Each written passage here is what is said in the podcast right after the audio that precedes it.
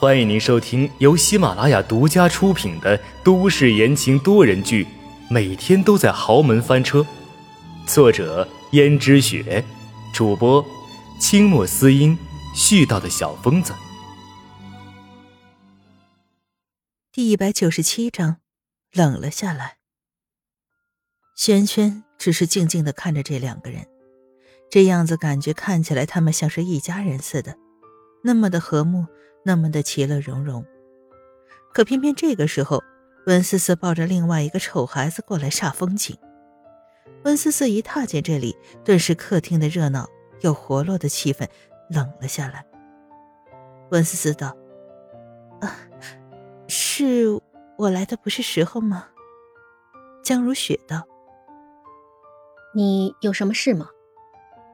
只是我想，这个孩子都快满月了，还没名字，所以我就想问问妈还有逸轩，你们有没有想过要给这孩子取个名字呀？”江如雪毫不在意的说：“取名字啊，这孩子能起个什么名字啊？其实吧，我觉得他的名字随便起就行。”孩子就叫个阿丑、小丑都可以。妈，这不太好吧？你这么给孩子取名字，等孩子长大以后知道是什么意思了，心里会自卑的。那哪叫自卑呀？那叫做自知之明。他本来就长成那样，取这样的名字很合适啊，哪里算得上是自卑呀？江如雪随口的几句道。不过你不满意就算了。你自己选吧，我没什么意见。江雨轩也道：“既然妈让你取，你就取吧，反正正着急着取个名字呢。那这个孩子的名字就你来取了。”听着江逸轩的敷衍语气，温思思就说了一句：“明白了。”于是带着孩子转身离开。温思思一走，江逸轩又活跃起来，而这时抱着孩子的奶妈对温思思道。少奶奶，你是没听见，他们都是给那个新生的女婴取的什么名字？什么江小菊、江小梅、江雨飞都有，恨不得呀把字典上所有的字全部都用上了，然后扣到一起，除了花里胡哨，还是花里胡哨。唉没办法，谁让那个女婴那么讨人喜欢呢？其实啊，那个女婴也还好，在我见过那么多的女宝宝中，也不算最漂亮的一个。不过呢，可能是因为你的这个长得太独特了，所以他们现在随便看一个长得正常的孩子，都觉得很漂亮。估计是吧。奶妈，既然这样，那我们给这孩子取个名字吧，总不可能真的叫什么小丑呀、阿丑的，太难听了。少奶奶，你呀也别往心里去。夫人只顾着给二小姐取名，大小姐她也就随口一说。后面她不是说了吗？你要是不喜欢的话，可以再重新给她起呀。嗯，我们还是自己起吧。江如雪根本就没有把这个孩子放在心上，所以又怎么可能用心给他起名字呢？这样一对比，这个孩子真的是太可怜了。温思思看了一眼这个孩子，又想了想，忽然看到墙上有一幅仿古风水墨画，上面有两句诗：“江城如画里，白首卧松云。”温思思说道：“那不如叫江城吧。”奶妈明显没有反应过来，就问：“城市的城？”成听上去像是一个男孩子的名字，没有吧？我反而觉得“江城”两个字合在一起很有诗意的感觉，不然的话又怎么会用在诗句里呢？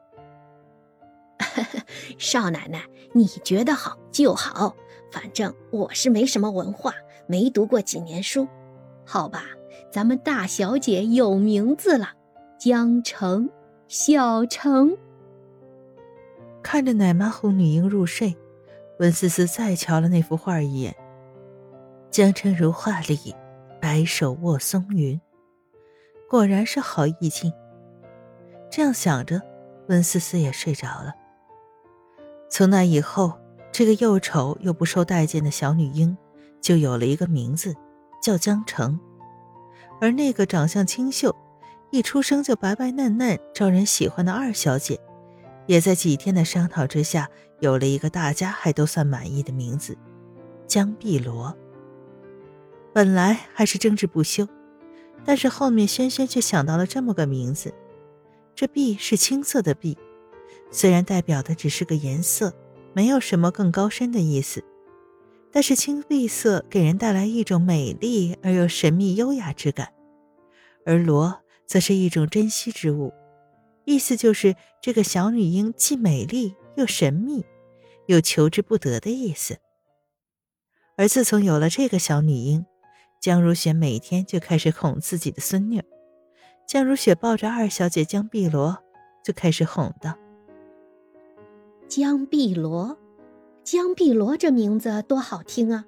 不仅念着好听，写出来的意思也好听，是吧？这孩子却不怎么爱笑，总是一副平和的面容，既不哭也不笑，夜里却哭得厉害，可把奶妈折腾惨了。轩轩和江如雪没有受到什么影响，每当奶妈反映着这孩子晚上折腾厉害的时候，江如雪就说。哪个孩子不会折腾啊？以后大了不就好了？所以他们一直也都是这样看，可奶妈心里却十分的不平衡，因为他们几个奶妈在私底下交流过，带大小姐的江城的奶妈经常说，大小姐江城是她带过的所有孩子里面最好带的，晚上从来也不随意的哭闹，即使偶尔哭闹，要不是因为尿了，就是因为饿了。总之，一哄就好了，绝对不会乱哭，是个特别好带的孩子。而他们二小姐江碧罗就不同了，白天看起来乖乖巧巧，不哭不闹，但是晚上，只要人睡觉的时候就开始哭闹，有时候连原因都找不到。但是作为奶妈，孩子哭了又不能不管，所以害得他们常常都睡不好觉。而跟江如雪反映这个事儿。江如雪根本不当回事儿。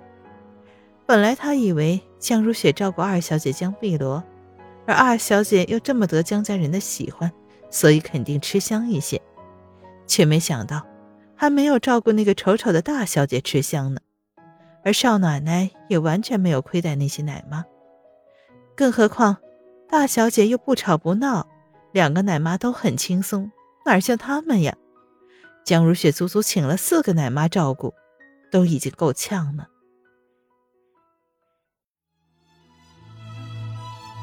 听众朋友们，本集播讲完毕，感谢您的收听。